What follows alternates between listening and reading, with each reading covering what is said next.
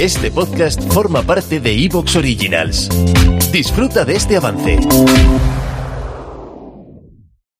Te apasionan los cuentos de la casa de la bruja y quieres agradecernos tantas horas de misterio, ciencia ficción y terror. Pulsa en el botón azul Apoyar, donde podrás elegir la cantidad de tu aporte y accede a contenido extra para los muy fans como tú.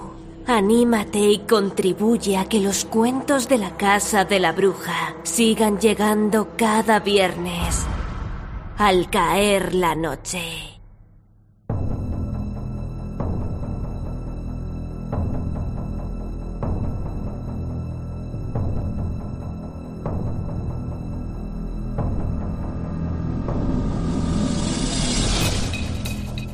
Bienvenido a los cuentos de la Casa de la Bruja, tu podcast semanal de ficción sonora, de misterio, ciencia ficción y terror.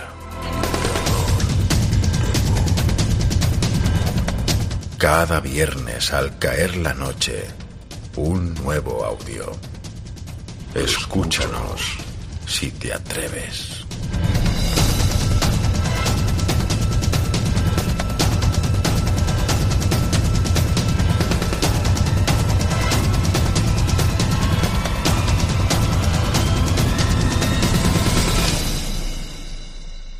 Originals. Fábulas de robots de Stanislav Lem.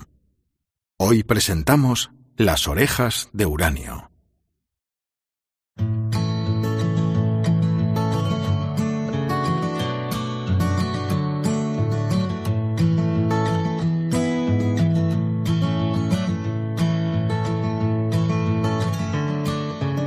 Érase una vez un ingeniero cosmogónico que aclaraba las estrellas para poner fin a la oscuridad. Llegó a la nebulosa de Andrómeda, que todavía estaba llena de nubes negras. Se puso a darle vueltas, y en cuanto la nebulosa se movió, utilizó sus rayos. Tenía tres rayos, rojos, violetas e invisibles.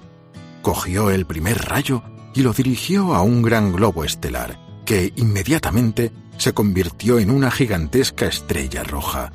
Pero dentro de la nebulosa no se hizo la luz. Entonces agarró otra estrella y le introdujo el segundo rayo, el violeta, hasta que se blanqueó. Luego le dijo a su discípulo, Vigila esa estrella mientras voy a encender las otras. El discípulo estuvo esperando mil años y luego otros mil, pero el ingeniero no volvía. Se aburrió de tanto esperar. Agarró una estrella, la retorció y de blanca se volvió azul. Eso le gustó y pensó que ya lo sabía todo. Trató de retorcer otra estrella, pero esta vez se quemó. Rebuscó en la caja que había dejado el ingeniero cosmogónico, pero no encontró nada en ella. Nada de nada. Entonces observó que ni siquiera tenía fondo supuso que allí estaría el rayo invisible. Entonces se le ocurrió meterlo en una estrella, pero no sabía cómo. Agarró la caja y la tiró al fuego. En ese instante, todas las nubes de Andrómeda se iluminaron como si miles de soles brillaran de pronto, y en toda la nebulosa parecía pleno día. El discípulo se alegró mucho, pero no duró su regocijo, pues la estrella estalló.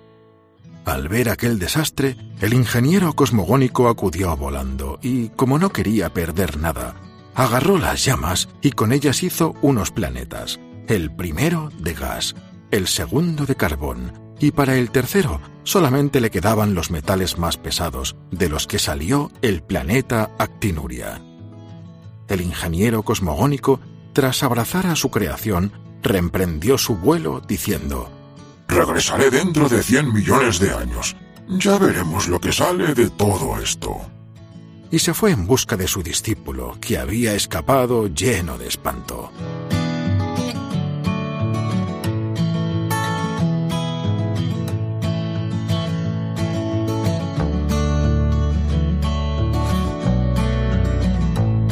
En Actinuria, surgió el gran estado de los platinidas. Estos seres eran tan pesados que sólo por actinuria podían caminar, puesto que en los demás planetas el suelo se hubiese hundido bajo sus pies, y cuando gritaban los montes se derrumbaban. Sin embargo, en sus casas no hacían ruido, ni se atrevían a levantar la voz, pues su rey, Argitorio, era el más cruel de los tiranos. Argitorio vivía en un palacio labrado en una montaña de platino, en el que había seiscientas salas enormes, en cada una de las cuales descansaba la palma de una de sus manos. No podía salir del palacio, pero sus espías andaban por todas partes. El rey Argitorio era muy desconfiado y atormentaba a sus súbditos. Los platinidas no necesitaban lámparas ni fuego alguno por la noche, puesto que todos los montes de su planeta eran radiactivos y daban luz más que suficiente. De día, cuando el sol pegaba fuerte, dormían en el interior de sus montes, y solamente por las noches salían a los valles metálicos. Pero el cruel Argitorio los mandó a todos a trabajar en los hornos, donde metían bloques de uranio procedentes de todo el país y fundían platino.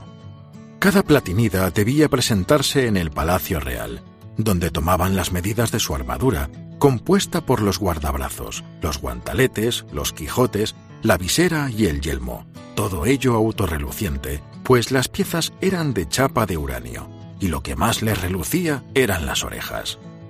A partir de entonces, los planitidas ya no pudieron reunirse, puesto que si se juntaban demasiado, el grupo estallaba de manera que no tuvieron más remedio que vivir en solitario, saludándose de lejos y siempre con miedo a provocar una reacción en cadena, mientras que Argitorio se frotaba las manos al verlos tan tristes y los cargaba.